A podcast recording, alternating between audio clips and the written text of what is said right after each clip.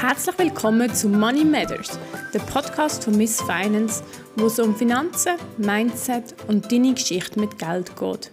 Mit mir, der Angela Mügin und vielen spannenden Gästen. Der Podcast ist keine Anlageberatung. Investieren ist mit Risiken verbunden und kann zu Verlust führen. Wir geben keine Handlungsanweisungen oder Empfehlungen ab. Hallo zusammen. Heute reden wir über Kryptowährungen ein sehr spannendes, sehr aktuelles Thema, das in den letzten Jahren keinen Weg daran vorbeigeführt hat. Und da ich da wahrlich keine Expertin bin, habe ich heute jemanden bei mir, der sich da viel besser auskennt. Und ich freue mich sehr auf das Gespräch heute mit der Bernadette Leutzinger. Hallo Bernadette. Hallo. Willst du dich gerade schnell selber vorstellen, wer du bist und was du so machst? Gern. Ähm, wie gesagt, mein Name ist Bernadette Leutzinger. Ich arbeite jetzt schon etwa viereinhalb Jahre bei der Crypto Finance im Asset Management. Ähm, wie der Name von der Firma schon sagt, für die, die sie nicht kennen, beschäftigen wir uns hauptsächlich mit Krypto. Von dem her freue ich mich auch, jetzt da zu sein und ein bisschen mehr über das Thema können zu erzählen. Ähm, ursprünglich habe ich Wirtschaft an der Uni Zürich studiert, komme also aus der wirtschaftlichen Ecke, nicht aus der technischen und ähm, habe dann vor ein paar Jahren mal angefangen, mich privat mit dem Thema beschäftigen und bin darum auch in die Branche eingestiegen. Mega spannend. Und du hast schon gesagt, es wird, glaube ich, so ein bisschen unterschieden. In dieser Branche ist es technisch oder kommt man von der anderen Seite, gell? weil die Kryptos doch schon noch sehr ähm, einen grossen IT-Aspekt auch haben, oder? Krypto ist natürlich mit der Blockchain und allem, was hinten durchläuft und wo vollkommen digital ist, ist natürlich schon ein technisches Thema. Ähm, ich denke aber, es ist auch genau ein Bereich, wo sehr viele unterschiedliche Themen zusammentreffen. Weil obwohl es auf der einen Seite IT-technisch ist, sind natürlich auf der anderen Seite auch ökonomische Grundprinzipien dahinter. Ähm, es geht auch um Entscheidungsfindung in Netzwerk, also Politik spielt zum Beispiel ebenfalls drin. Und dann natürlich auch, sage ich jetzt mal, die sozialen, psychologischen Aspekte, die auch einen Einfluss haben. Das ist wirklich ein Thema, das ich eigentlich auch immer finde, kann jeder etwas dazu beitragen und mit darf einfach keine Berührungsangst haben. Mhm. Mega spannend, du hast jetzt schon ein paar Sachen gesagt, wo wir nachher darauf zurückkommen. Unter anderem auch Blockchain und eben der gesellschaftliche Aspekt. Aber zuerst einmal vorweg, Kryptos sind nach wie vor eine Männerdomäne, wie so viele Sachen im Finanzbereich. Warum denkst du, ist das so? Und wie ist das als Frau, so in dieser Männerdomäne? ich glaube, es ist immer noch Männerdomäne, dem würde ich äh, zustimmen. Ich denke, weil es vor allem halt der Schnittpunkt Wirtschaft und IT-Technik so ein bisschen zusammenkommt, sind halt schon beides Themen, wo Frauen immer noch nicht, sage ich jetzt mal, überrepräsentiert sind. Ähm, darum denke ich, ist auch in der Natur von der Sache schlussendlich, dass bei Kryptos immer noch weniger Frauen dabei sind. Ähm, es würde aber auch sagen, es wird immer mehr und ich denke, das ist ein wichtiger Schritt und äh, Frauen müssen in alle Themen reinkommen. Von dem her, wieso nicht Krypto? genau. Gut, äh, jetzt haben wir das Wort Krypto wahrscheinlich schon irgendwie zehnmal erwähnt. Was sind Kryptowährungen überhaupt? Das ist eine ganz gute Frage. Jetzt haben wir ja eine Stunde Zeit, dass ich das ausführlich erklären kann. Genau, ja. Nein. Also leg los. ähm, schlussendlich, was ich auch will sagen, Kryptowährungen ist ein relativ schwieriger Begriff. Ähm, ich rede eigentlich immer von Kryptoassets oder Kryptoanlagen, weil Währung impliziert schon relativ viel, was nicht unbedingt muss sein. Währung ist auch immer so ein bisschen auf der, auf der rechtlichen Seite zu einer Währung sein, müssen verschiedene Anforderungen erfüllt werden, darum Kryptoanlagen oder Kryptoassets ist der Begriff, den ich lieber habe. Mhm. Ähm, schlussendlich, was ist Krypto? Ich glaube, dort fängt man am besten immer noch bei Bitcoin an als die erste Kryptowährung, wo auch wirklich die Idee war, damals 2008, 2009, vom ominösen Erfinder von Bitcoin, Satoshi Nakamoto, ob es eine Frau ist, ein Mann, mehrere, weiß man bis heute nicht. Das ist immer noch das große Geheimnis rundherum.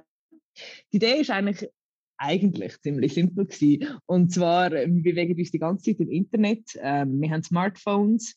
Wieso nicht auch eine Währung oder eben zum anders sagen, ein, ein Austausch von, von Wert? Wieso kann das nicht über das Internet stattfinden? Mhm. Ähm, und zwar in einer Form, wo es niemand kann kontrollieren kann, wo es nicht eine Instanz braucht, wo das kontrolliert. Mhm. Also das Ziel ist wirklich vom Satoshi Nakamoto gewesen, damals nach der Finanzkrise, wo man gesehen hat, was das auch vielleicht im Banking nicht alles immer rund läuft, dass man eine Währung auf eine Art und Weise hat, wo unabhängig ist, also wo von keinem Staat ausgegeben wird, wo ich aber auch niemand anderem muss vertrauen, also das heißt nicht an einer Bank, nicht an einem Technologiekonzern, sondern wo wirklich allen gehört und mit, dass man mit der im Internet sozusagen zum Beispiel kann zahlen. Mhm. Ähm, das ist vielleicht zum dort noch kurz auch die Hintergründe zu erläutern. Das ist ein Problem oder eine Herausforderung, die man schon in den 90er Jahren anerkannt hat. Es gibt schon die ersten Ideen, wie dass man dann im Internet könnte Wert austauschen aus den 80er und 90er. Aber das Problem war immer, gewesen, im Internet kann ich alles kopieren. Wenn ich ein Foto mit einem Smartphone mache und das weiterschicken, kann jeder das Foto kopieren, copy-paste. Mhm. Und es ist dann plötzlich zwei, drei, vier, fünf Mal da. Das ist natürlich etwas, wo im Geld nicht funktioniert. Ja. Das heißt, am Anfang hat es immer wie, ähm, es ist vor allem die, die aus der Gamer-Szene sind, sollten das kennen, wenn man Online-Spiel hat, wo es meistens ja auch Wert drin gibt oder Währung, wo man etwas damit kaufen kann. Dann sind aber immer die Spielhersteller im Zentrum gestanden und haben gesagt, okay, ich habe eine Datenbank, wo ich genau sehe, wer wie viel von diesen Spielcoins oder Tokens hat mhm. und wo das hat müssen verhalten verwalten. Und Bitcoin ist jetzt eigentlich das erste Mal, wo man es geschafft hat, dass man keine zentrale Instanz mehr braucht. Also eigentlich keine Bank, oder? Keine Bank, genau. Kein, kein Unternehmen, das irgendwo Buch führt, ja, äh, Angela hat fünf Token, Bernadette hat drei. Nein, es funktioniert vollkommen dezentral. Das heißt, ohne dass jemand da ist, wo das alles beherrscht. Und das ist eigentlich die große Neuerung, die Bitcoin ähm, gebracht hat. Mhm mega spannend, auch vom Grundgedanken, eben, was so dahinter ist, mit dem System ja auch zu tun hat und ein bisschen systemkritisch auch ist, gerade gegenüber den Grossbanken. Ähm, da kommen wir auch schon ein bisschen dazu, eben, was ist die Idee dahinter, wodurch hat es uns geführt? Wir haben nicht nur noch eine Kryptowährung. Wie siehst du das? Also ich denke wirklich, die Idee, ähm, gerade wenn man über Bitcoin redet, ist nach wie vor, dass man eben den Wertaustausch kann online im Internet machen, ohne dass jemand dahinter steht. Und wenn niemand dahinter steht, heißt natürlich auch, es kann niemand sagen, was ich darf und nicht darf. Schlussendlich leben wir in einem System, wo wir ähm, gerade in der Schweiz, wo Banken sehr zentral sind, ich kann zwar mein Bargeld unter dem Kopfkissen haben, aber die meisten haben ja dann doch ein Bankkonto, mhm. nehme ich jetzt mal an, zumindest in der Schweiz. Ähm, das heißt aber auch, dass die Bank schlussendlich kann entscheiden kann, was ich mit dem Geld kann machen und was nicht. Mhm. Und natürlich in unserem System, das funktioniert, kann man wahrscheinlich auch sagen, dass die meisten Schweizerinnen und Schweizer äh, der Bank auch vertrauen. Das heißt, dass ich mein Geld dann wieder abheben kann. Ist aber natürlich etwas, wo sich der Status haben sich Banken auch sehr erarbeitet, dass wir ihnen vertrauen. Ähm, und die Idee bei Bitcoin ist nach wie vor, dass man eben auch zum Beispiel in Regime ähm, wo es einen Diktator gibt oder in korrupten Regimen, gerade zum Beispiel, wenn man Journalisten anschaut, ähm, dass die, die regimekritisch sind, trotzdem Wert können aufbewahren und austauschen, ohne dass sie Angst haben, dass das morgen vom Staat oder von einer Bank eingezogen wird.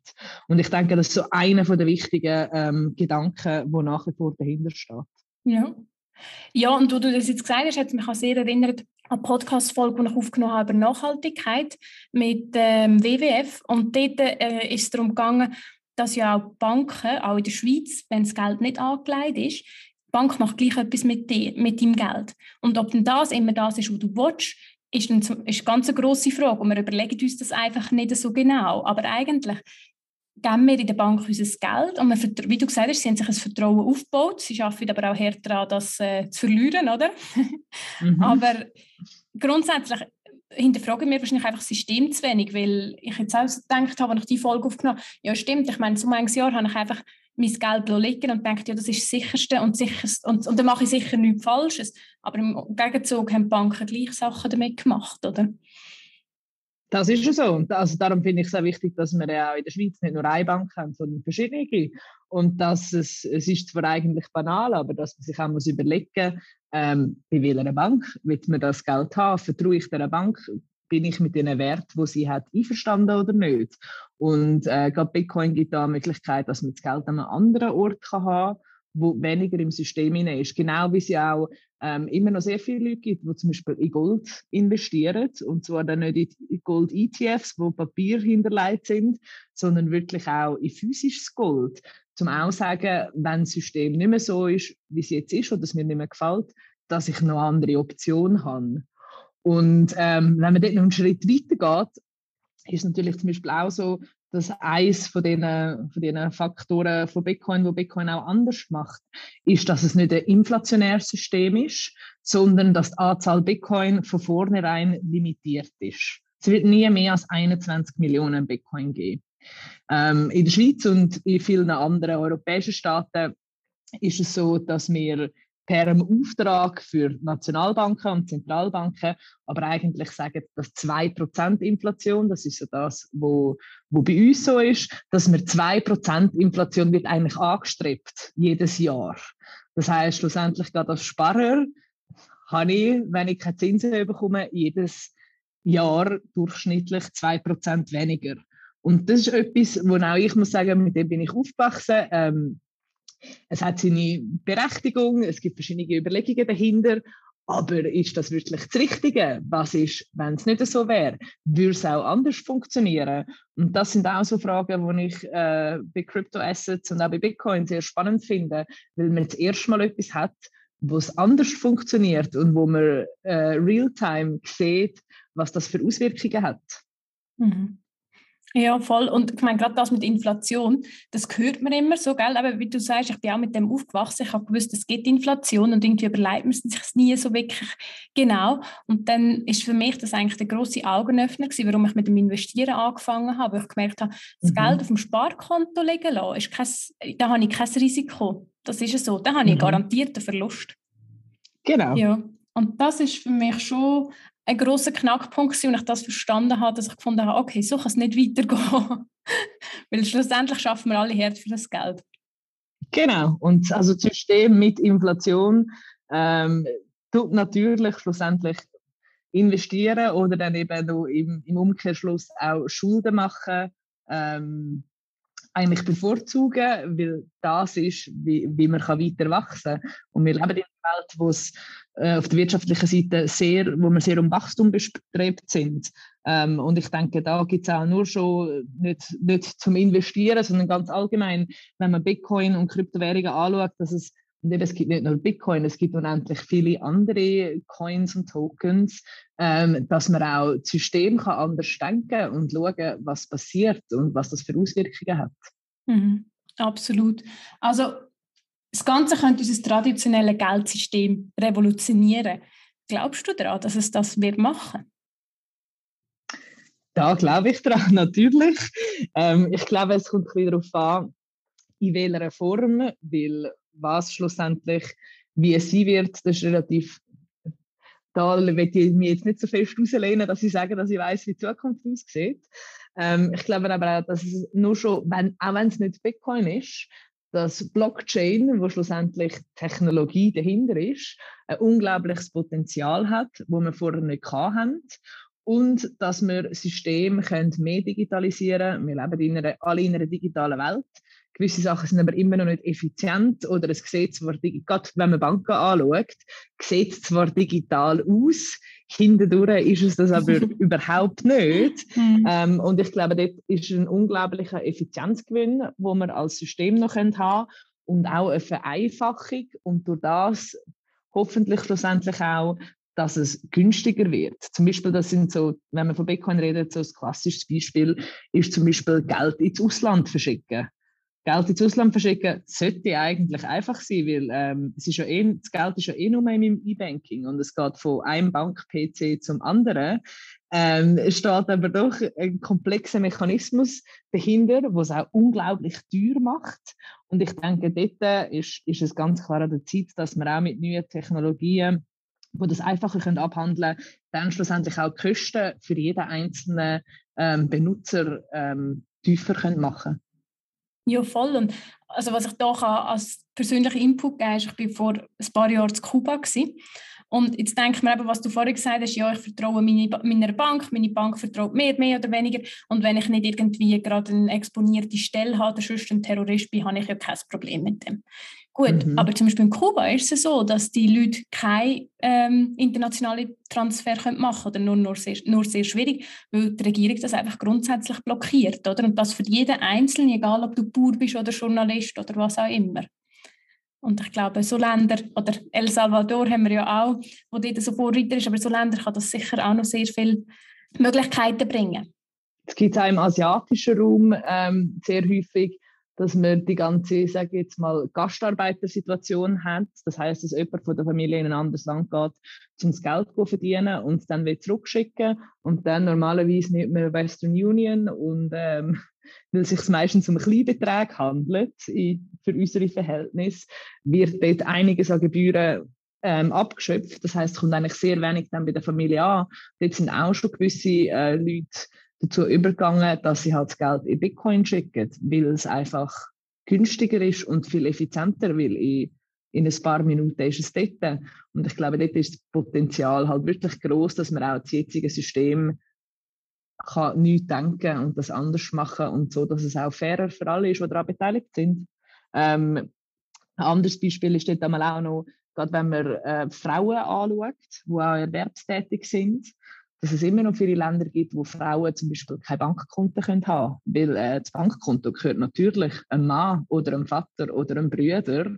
Und wo sie mit einem digitalen Wert wie mit Bitcoin zuerst mal selber etwas können sozusagen besitzen, weil für das braucht es kein Bankkonto, sondern sie können direkten Zugang haben.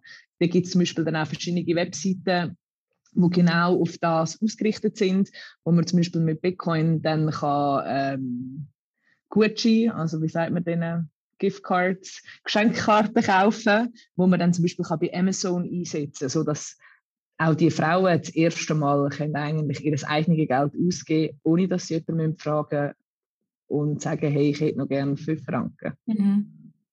Unglaublich. Das in 2022. Aber cool, dass es Möglichkeiten gibt. Und all dem liegt Blockchains Grund. Du hast es schon gesagt. Was ist das? Blockchain ist schlussendlich Technologie hinter Bitcoin. Da gehen wir dann eben in die technologische IT-Ebene über. ich glaube, ganz einfach und ganz simpel gesagt, ist eine Blockchain einfach eine verteilte Datenbank. Also schlussendlich, wenn wahrscheinlich werden alle schon mal Excel benutzt haben, wie ein Excel-Sheet, wo aber nicht auf einem PC gespeichert ist, sondern auf vielen verschiedenen PCs, zum Beispiel wie bei Bitcoin überall auf der Welt und wo sich immer miteinander abgleicht. Das heißt, selbst wenn, wenn, wenn mein Excel, wenn ich es vergesse zu speichern und es nicht mehr da ist, gibt es noch hunderte von anderen, wo es immer noch da ist und durch das hat man immer die eine Wahrheit, sagen wir es mal so. Das heißt aber auch, wenn ich probiere, das Excel-Sheet zu manipulieren und mir plötzlich 10 Bitcoin mehr will geben, merken alle anderen, dass es bei ihnen nicht so ist. Und nur weil es bei mir ist, akzeptiert das, wird das schlussendlich nicht akzeptiert. Das ist so, sage ich mal, ganz simpel gesagt. Ähm, mhm. Es geht wirklich darum, dass es eine verteilte Datenbank ist, wo Auskunft über die Realität gibt. Das heißt eben nicht, dass eine Bank sagt, ja, du hast so viel auf dem Konto und du so viel,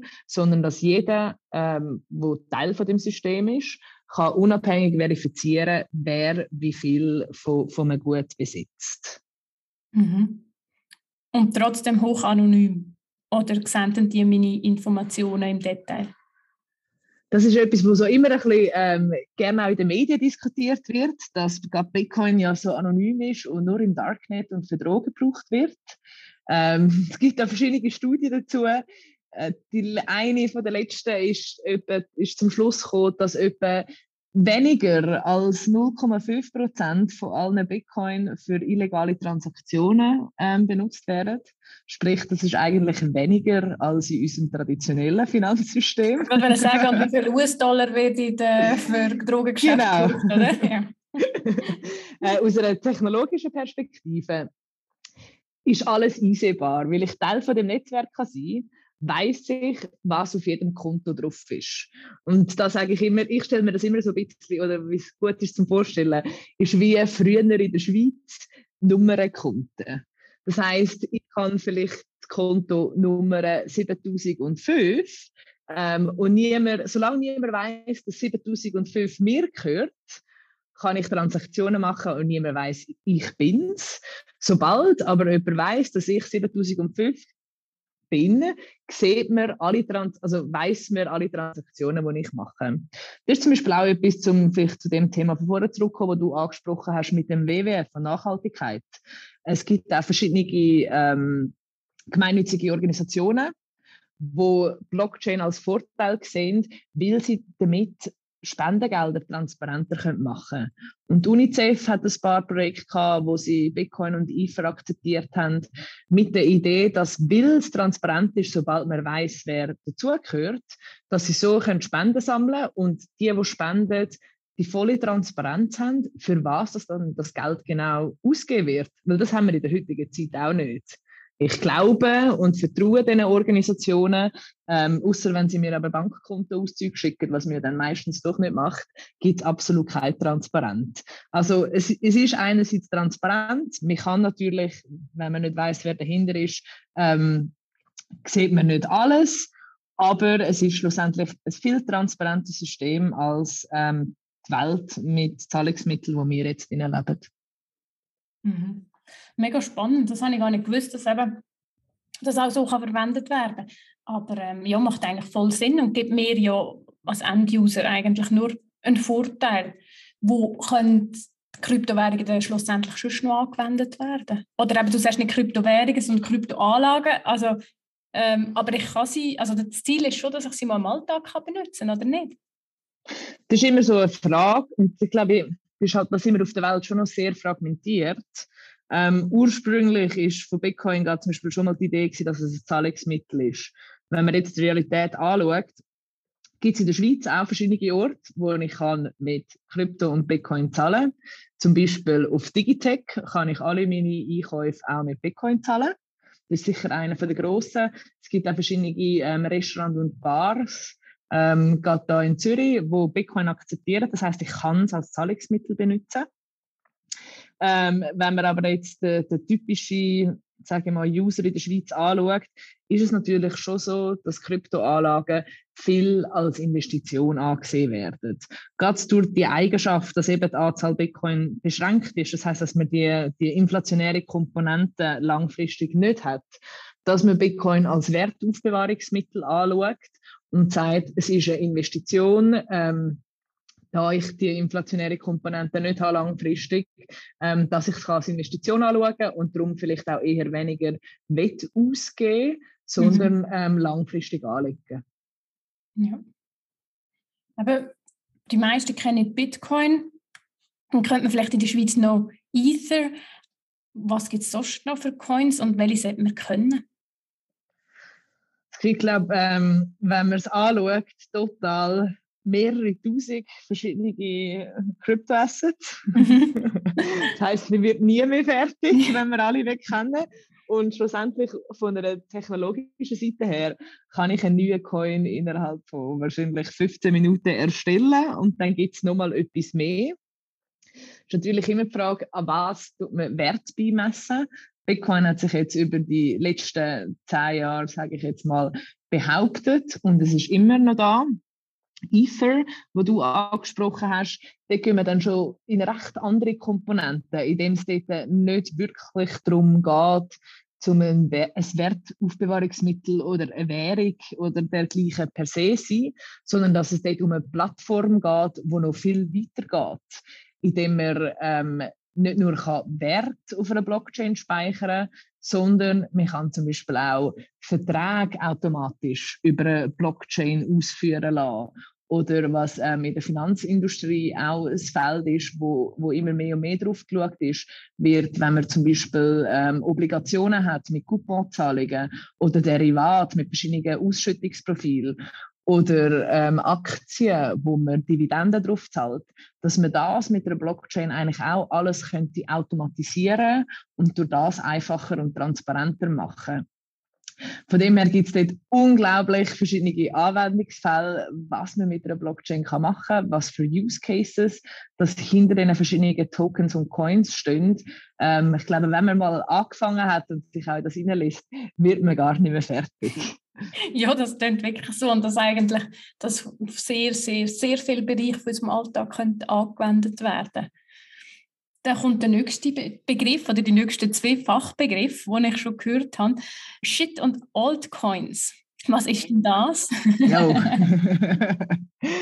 ähm, Altcoin steht für Alternative Coin und ist ursprünglich Bezeichnung für alles, was nicht Bitcoin ist.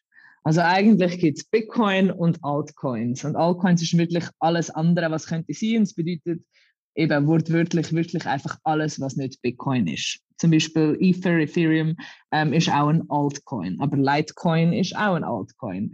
Wenn man dann Shitcoin sagt, ähm, dann haben wir dann jetzt ein bisschen die schwierigere Begrifflichkeit in Shitcoin, wie der Name schon sagt, ist natürlich dann ein sehr wertender Begriff. Das heißt alles, es gibt dort so, je nach Person, die den Ausdruck benutzt, kann es auch alles sein, was nicht Bitcoin ist. Oder einfach wirklich, ähm, sage ich, die sehr viel kleine Coin, wo halt eben Shitcoins sind, weil man zum Beispiel gar nicht so genau weiß, für was dass es dann jetzt der Coin noch muss geben ähm, oder ein Coin, wo kein Nutzen per se erfüllt, ähm, wo was es natürlich auch geht, hauptsächlich zu Spekulationszweck benutzt wird, ist aber schon, wenn man Shitcoin sagt, ist es schon ein sehr wertender Begriff. Okay, sind das die mit den Hunden drauf? Ob jetzt das ein Shitcoin ist oder nicht, muss jeder selber entscheiden. Aber ja, wenn mich fragst, ganz klar ja. Und ich glaube, das okay. ist dann, wenn man in das hineingeht und wenn du die mit den Hunden ansprichst, das ist ein bisschen die Schwierigkeit, auch wenn man in das Thema reinkommt. Ich habe bis jetzt auch sehr viel über Bitcoin geredet. Ich denke, Bitcoin ist etwas, wo erprobt ist, ähm, wo auch wo funktioniert, wo man weiß, wie es funktioniert. Und weil aber der Code, der IT-Code von Bitcoin vollkommen öffentlich ist, kann der natürlich jeder kopieren, wie ich vorher gesagt habe, und seinen eigenen Coin daraus machen. Ähm, und ich glaube, dort, sobald es dann um auch in, in, wenn man investieren in Betracht zieht, dort muss man dann einfach vorsichtig sein, dass man dann vielleicht eben nicht in die Hunde investiert oder die Hunde als Investment ansieht, wo man sagt, anstatt dass ich jetzt ins Casino gegangen und 100 Franken auf Rot setze, tue ich jetzt die 100 Franken dort rein. Ja, da sind wir vielleicht ein bisschen bei dem Unterschied, den ich beim Investieren auch immer sage. Also es gibt Investieren und es gibt Spekulieren und das ist einfach nicht das Gleiche. Das ist definitiv so, definitiv. Und ich denke, wenn man zu Krypto kommt, ist es natürlich, ähm, hört man meistens dann auch Geschichten, wie viel 100 Prozent man kann verdienen kann und dass man das unbedingt muss machen muss muss, ich, muss man natürlich auch sagen, wenn es schön tönt zum wahr sein, ist es meistens auch, äh, die meisten Leute reden immer nur von dem, was sie gewonnen haben, aber viel weniger äh, von dem, was sie dann mal verloren haben. Ähm, ich glaube, das ist wirklich wichtig, dass man sich auch fundiert mit dem Thema auseinandersetzt, bevor man drin investiert. Ja, absolut. Das ist bei den Aktien auch ja. so. Die, die ähm, irgendwo sehr viel Geld gemacht haben, erzähle dann nicht, wenn sie auch wieder mal sehr viel Geld verloren haben. Genau.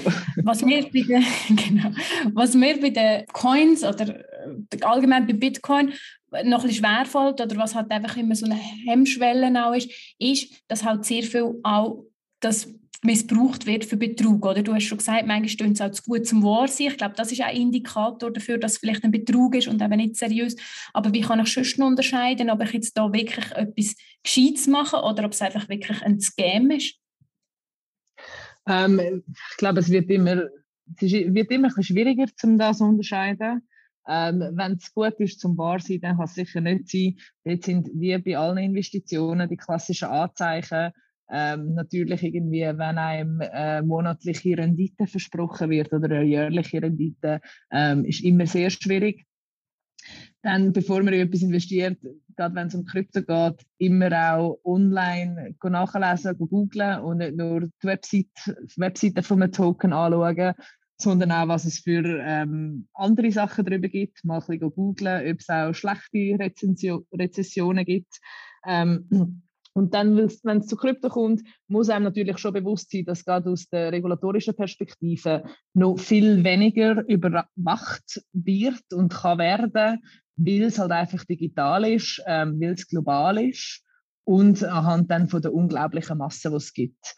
Ähm, wenn man Krypto anschaut, ist, ist es immer wichtig, dass man auch schaut, was, was für Leute das dahinter stehen, was man eigentlich machen will und dass eben, wenn ich in fünf Minuten meinen eigenen Token kann lancieren kann, dass wenn ich das mache und mir selber dann 99% von allen Tokens überweisen, ist wahrscheinlich auch, äh, ist wahrscheinlich auch ein schlechtes Anzeichen. ja, kommt darauf ab, welcher Seite du stehst, aber ja. ja, das stimmt, das stimmt. okay. Also informieren, wie bei allem, was mit Geld zu tun hat, informieren, lesen, Podcasts hören. Ähm, wenn ich das Gefühl habe, ich verstehe es, ich verstehe Blockchain, ich möchte jetzt loslegen, was hast du da für Vorgehensweisen, die du uns könntest an die Hand geben Ich denke, wenn es ums Investieren selber geht, ähm, gibt es, sage ich mal, die einfacheren Möglichkeiten und die schwierigeren Möglichkeiten. Es wird zwar viel über Bitcoin und Krypto geredet, ähm, aber es ist natürlich immer noch eine Nische. In der Schweiz haben wir inzwischen ein relativ gutes Ökosystem. Da haben wir zum Beispiel ähm, wahrscheinlich dort wo, dort, wo die meisten auch sonst investieren, zum Beispiel Swissquote. Swissquote offeriert schon länger auch Kryptoassets. Das heißt, das ist dann wirklich relativ simpel, indem ich kann einen Bruchteil von einem Bitcoin kaufen und das mal ausprobieren, ohne dass ich auch muss technologische Know-how dahinter habe, mich darum kümmern, ähm, wie bewahre ich denn das auf, muss ich das irgendwie die Bitcoin auf meinem PC haben. Also das ist dann wirklich der klassische Weg. Ähm, ich denke, das ist relativ gut. Es gibt auch verschiedene Startups, wo äh, Lösungen dran sind. Dort äh, kann ich zum Beispiel erwähnen Relay. Ähm, das ist ein Startup aus Zürich, wo eigentlich sage, die Idee ist wie ein, ein Bitcoin-Sparplan haben. Das heißt, man kann jeden Monat per Dauerauftrag ähm, zum Beispiel 50 Franken oder 100 Franken überweisen, wo dann ähm, damit Bitcoin gekauft wird und so kann man sich über Zeit ähm, sein Kryptokonto anlegen. Das denke ich ist sicher etwas Gutes, gerade auch zum Anfangen, weil man das auch mit kleinen Beträgen machen kann. Ähm, und Einstieg mit Spielgeld oder wie, ja, wie bist du vielleicht da vorgegangen?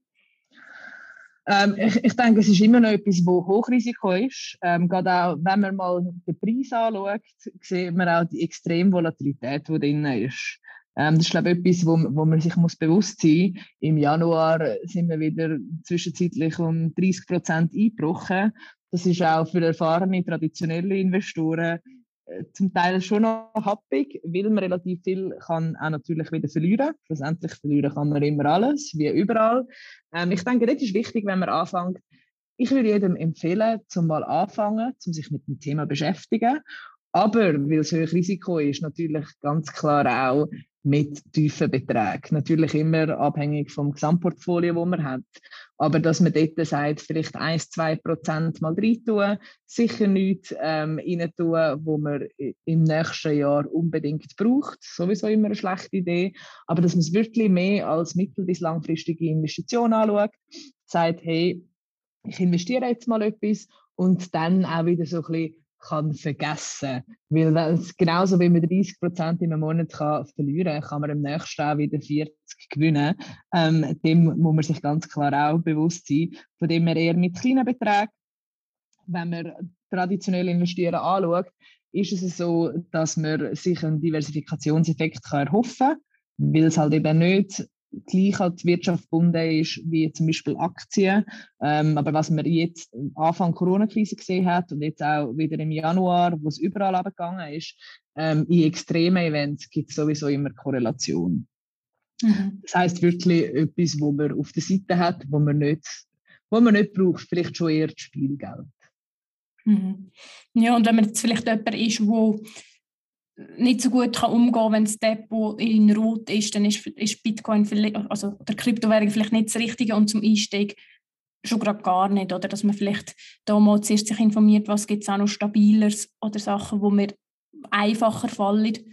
Oder, ähm, und, oder, und, oder, wie du dann sagst, später sehr, sehr gut als Beimischung, oder, zum genau. Portfolio. Ja. Also als, wenn man anfängt zu investieren, würde ich sicher nicht als, als erstes Asset empfehlen. Ähm, und sonst natürlich kann man auch, wenn man auch damit umspielen und mehr erfahren, ähm, ist es nicht so, dass wir äh, unglaubliche hohe Beträge muss in die Hand nehmen Es gibt zum Beispiel auch, mit dem habe ich, mit dem habe ich als allererstes angefangen, um mich aber auch mit der Technologie auseinanderzusetzen.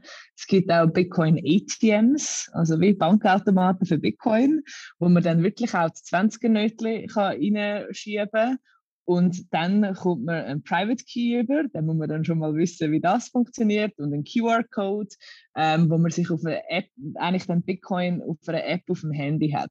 Und das habe ich am Anfang auch gemacht. Und das sind dann mal 20 Franken, wo es mir auch darum gegangen ist, wie funktioniert denn das überhaupt? Und ähm, wie interagiere ich jetzt mit der Blockchain? Und kann ich jetzt eine Transaktion machen? Also ich glaube, dort ist auch wirklich, weil man so wenig, also eben 10, 20 Franken kann nehmen, ist es auch cool, um sich damit auseinanderzusetzen und zu schauen, was kann denn die Technologie und wie funktioniert denn das? Ich glaube, das ist für mich auch immer so ein bisschen der spielerische Gedanke dran ähm, um es einfach mal auszuprobieren. Mhm. Ja, mega spannender Tipp, mega gut, weil so verstehe ich es auch, oder? Und beim Investieren ist immer der nächste große Tipp oder die Grundlage, investieren nur in Sachen, die du verstehst. Und so hat es eins zu eins ausprobiert und weißt, wie es funktioniert. Sehr cool. Und dann hast du mal 20 Franken investiert und plötzlich sind dann die 20 Franken 40 Franken oder nur noch 5. Und so sieht man dann wirklich auch, wie es passieren kann. Und ich glaube, das ist auch ein guter Start, ähm, weil es etwas ist, wo, wo man nicht wehtut und ich kann damit mhm. umspielen. Mhm. Zum Abschluss habe ich eine sehr grosse Frage an dich. Und zwar, was denkst du, wie sieht die Zukunft der Kryptos aus und aber auch von unserer Welt mit oder ohne Kryptos? Ich glaube, aus unserer Zukunft und unserer Welt ist Krypto nicht mehr wegzudenken. Ähm, was sich über die nächsten Jahre wird herauskristallisieren ist, in welcher Form genau. Ähm, grundsätzlich leben wir in einer Welt, die immer mehr digitalisiert ist. Und dort, glaube ich, auch hat Krypto einen festen Bestandteil. Und das kann einerseits sein durch wirklich Anlagen, Assets, Währungen wie Bitcoin, können gebraucht werden, wo als Wertaufbewahrungsmittel können dienen, aber dann auch Technologie, Technologie grundsätzlich. Und dort werden wir als Endkonsument immer weniger davon mitbekommen, aber dass es ein Baustein ist von der Infrastruktur, wo wir damit leben im Hintergrund. Ähm, dort haben wir auch in der Schweiz sind wir dort relativ fortschrittlich. Zum Beispiel kann ich jetzt auch Aktien als Token rausgeben. Und dann ist es so ein gleich wie, ich fahre zwar ein Auto, aber wie ein Motor genau funktioniert, ist mir dann doch nicht im Detail klar. Ähm, aber das heißt, dass wir viele von unseren traditionellen Anlagen über die nächsten Jahre werden digitalisieren, weil wir von der Digitalisierung nicht mehr weg können. Und dann eigentlich Blockchain und Krypto in vielen Orten im Hintergrund kann laufen, ohne dass wir das wirklich mitbekommen. Und ich denke, das ist schon auch ein Ziel von dieser Technologie. Sehr interessant. Danke vielmals, dass du das Wissen mit uns teilt hast. Ich könnte dir, glaube ich, noch mal eine Stunde ein Loch im Bauch fragen. Ich finde es sehr, sehr spannend und sehe auch das Potenzial, ähm, ja, eben mit der Digitalisierung, die um ist. Für heute verabschiede ich mich aber von dir und lade dich mal so. Danke vielmals und tschüss zusammen.